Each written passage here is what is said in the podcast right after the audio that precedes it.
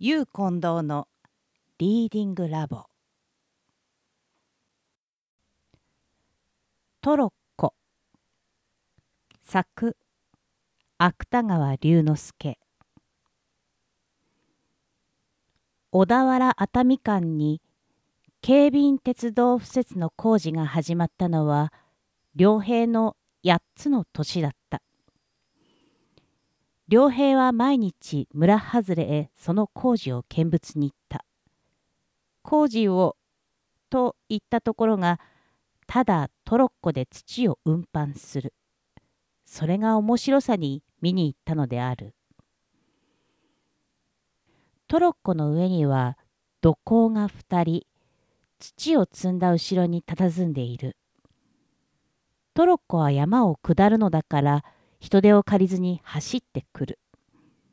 煽るように車台が動いたり、土工の斑点の裾がひらついたり、細い線路がしなったり。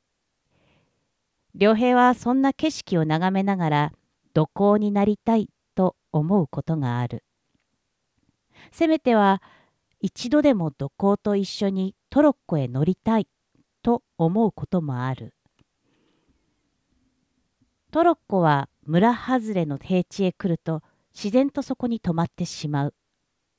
と同時に土工たちは身軽にトロッコを飛び降りるが早いかその線路の終点へ車の土をぶちまける。それから今度はトロッコを押し押し元来た山の方へ登り始める。良平はその時乗れないまでも押すことさえできたらと思うのである。ある夕方。それは2月の初旬だった。良平は2つ下の弟や弟と同じ年の隣の子供とトロッコの置いてある村外れへ行った。トロッコは泥だらけになったまま薄明るい中に並んでいる。がその他はどこを見ても土工たちの姿は見えなかった。3人の子供は恐る恐る一番端にあるトロッコを押した。トロッコは3人の力が揃うと突然ゴロリと車輪を回した。良平はこの音にヒヤリとした。しかし2度目の車輪の音はもう彼を驚かさなかった。ゴロリ、ゴロリ、トロッコはそういう音とともに3人の手に押されながらそろそろ線路を登っていった。そのうちにかれこれ10軒ほど来ると線路の勾配が急になりだした。トロッコも3人の力ではいくら押しても動かなくなった。どうかすれば車と一緒に押し戻されそうにもなることがある。良平はもう良いと思ったから年下の2人に合図をした。さあ乗ろう彼らは一度に手を離すとトロッコの上へ飛び乗った。トロッコは最初おもむろにそれからみるみる勢いよく一足に線路を下り出した。その途端に突き当たりの風景はたちまち両側へ分かれるようにずんずん目の前へ展開してくる。顔に当たる白母の風。足の下に踊るトロッコの動揺良平はほとんど有頂天になった。しかしトロッコは23分の後もう元の終点に止まっていた。さあもう一度押すじゃ。良平は年下の2人と一緒にまたトロッコを押し上げにかかった。がまだ車輪も動かないうちに突然彼らの後ろには誰かの足音が聞こえ出した。のみならずそれは聞こえ出したと思うと急にこういう怒鳴り声に変わった。この野郎誰に断ってトロに触った？そこには古い印番店に季節外れの麦わら帽をかぶった背の高い土工が佇んでいる。そういう姿が目に入った時良平は年下の2人と一緒にもう56軒逃げ出していった。それぎり良平は使いの帰りに人気のない麹場のトロッコを見ても二度と乗ってみようと思ったことはない。ただその時の土工の姿は今でも良平の頭のどこかにはっきりした記憶を残している。薄明かりの中にほのめいた小さい黄色の麦わら帽子。しかしその記憶さえも年ごとに色彩は薄れるらしい。その後10日余り経ってから良平はまたたった一人昼過ぎの麹場に佇みながらトロッコの来るのを眺めていた。すると土を積んだトロッコのほかに枕木を積んだトロッコが一両。これは本線になるはずの太い線路を登ってきた。このトロッコを押しているのは2人とも若い男だった。良平は彼らを見た時からなんだか親しみやすいような気がした。この人たちならば叱られない。彼はそう思いながらトロッコのそばへかけていった。おじさん押してやろうか。その中の一人島のシャツを着ている男はうつむきにトロッコを押したまま思った通り快い返事をした「おお押してくれよ」良平は2人の間に入ると力いっぱい押し始めた「我はなかなか力があるな」他の一人耳に巻きタバコを挟んだ男もこう良平を褒めてくれた。そのうちに線路の勾配はだんだん楽になり始めた。もう押さなくともいい。良平は今にも言われるかと内心気がかりでなかった。が若い2人の土工は前よりも腰を起こしたぎり黙々と車を押し続けていた。良平はとうとうこらえきれずにおずおずこんなことを尋ねてみた。いつまでも押していていい？いいとも。2人は同時に返事をした。良平は優しい人たちだと思った56丁余り押し続けたら線路はもう一度急勾配になった。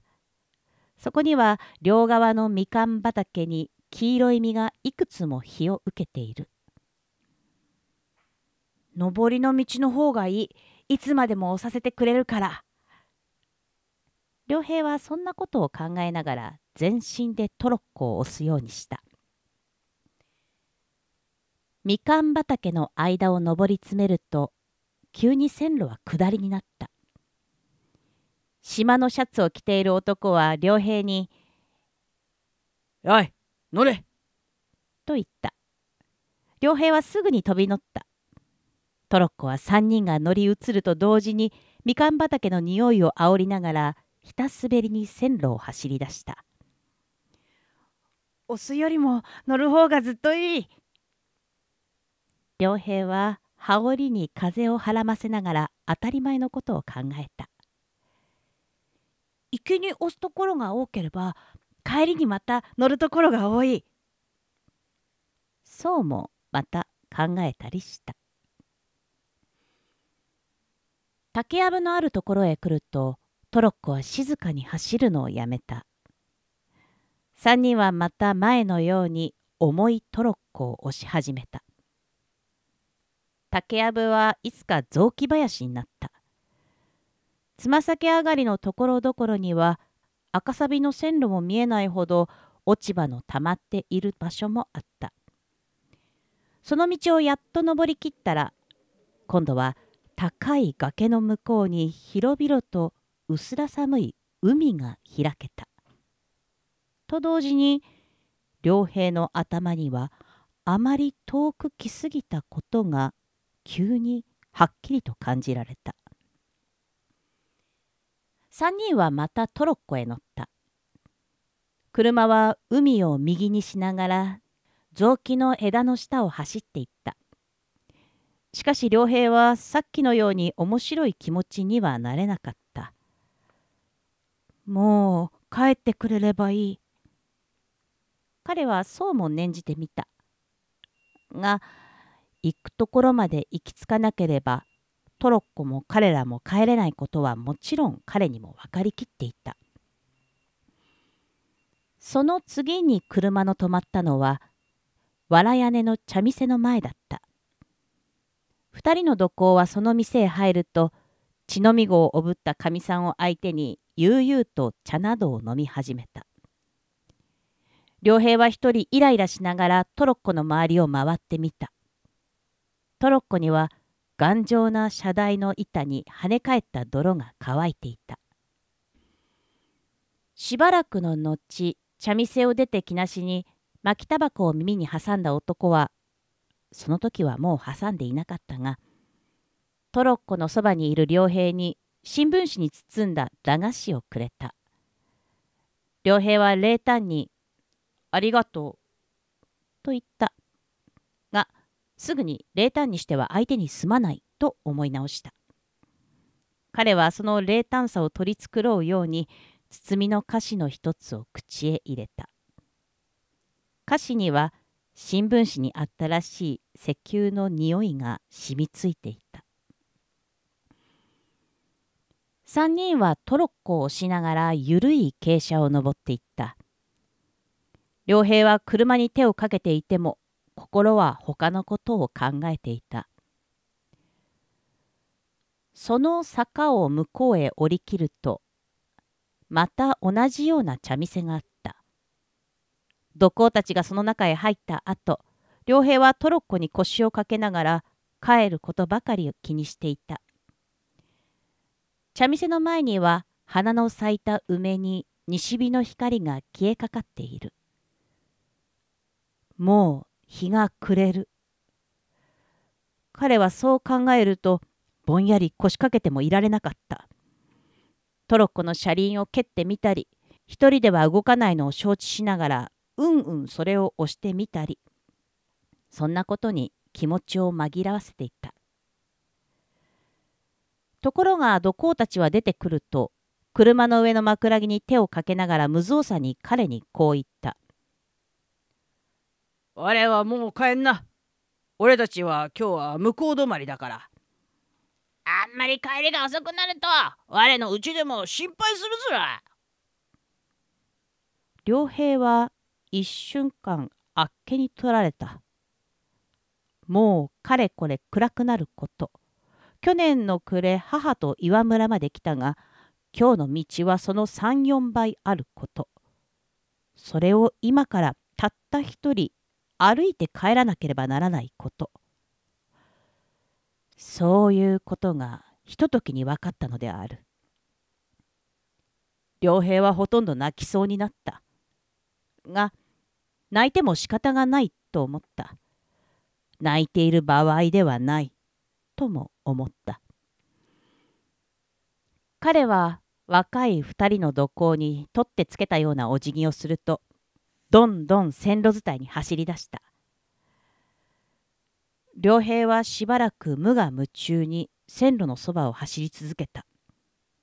そのうちに懐の菓子包みが邪魔になることに気づいたからそれを道端へ放り出すついでに板草履もそこへ脱ぎ捨ててしまったすると薄い足袋の裏へ直に小石が食い込んだが足だけははるかに軽くなった。彼は左に海を感じながら急な坂道を駆け上った。時々涙がこみ上げてくると自然に顔が歪んでくる。それは無理に我慢しても鼻だけは絶えずクークーなった。竹やぶのそばを駆け抜けると夕焼けのした日金山の空ももうほてりが消えかかっていた良平はいよいよ気が気でなかった雪と帰りと変わるせいか景色の違うのも不安だった。すると今度は着物までも汗の濡れ通ったのが気になったからやはり必死にかけ続けたなり羽織を道端へ脱いで捨てた。みかん畑へ来る頃には辺りは暗くなる一方だった。命さえ助かれば。良平はそう思いながら滑ってもつまずいても走っていった。やっと遠い夕闇の中に村外れの麹場が見えた時良平は一思いに泣きたくなった。しかしその時もべそは書いたがとうとう泣かずにかけ続けた。彼の村へ入ってみるともう両側の家々には伝統の光が差し合っていた。良平はその伝統の光に頭から汗の湯気の立つのが彼自身にもはっきり分かった。井戸端に水を汲んでいる女衆や畑から帰ってくる男衆は良平があえぎあえぎ走るのを見ては「おいどうしたね?」などと声をかけた。が彼は無言のまま雑貨屋だの床屋だの明るい家の前を走り過ぎた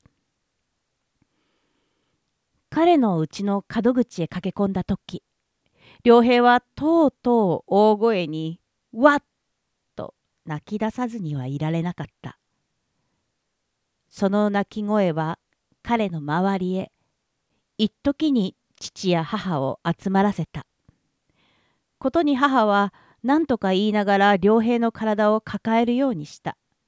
が良平は手足をもがきながらすすり上げすすり上げ泣き続けた。その声があまり激しかったせいか近所の女衆も34人薄暗い門口へ集まってきた。父母はもちろんその人たちは口々に彼の泣く訳を尋ねた。しかし彼は何と言われても泣き立てるより他に仕方がなかった。あの遠い道を駆け通してきた。今までの心細さを振り返るといくら大声に泣き続けても足りない気持ちに迫られながら。良平は26の年妻子と一緒に東京へ出てきた。今ではある雑誌社の2階に公正の主婦でを握っている。が彼はどうかすると全然何の理由もないのにその時の彼を思い出すことがある全然何の理由もないのに人狼に疲れた彼の前には今でもやはりその時のように薄暗い藪や坂のある道が細々と一筋断続している。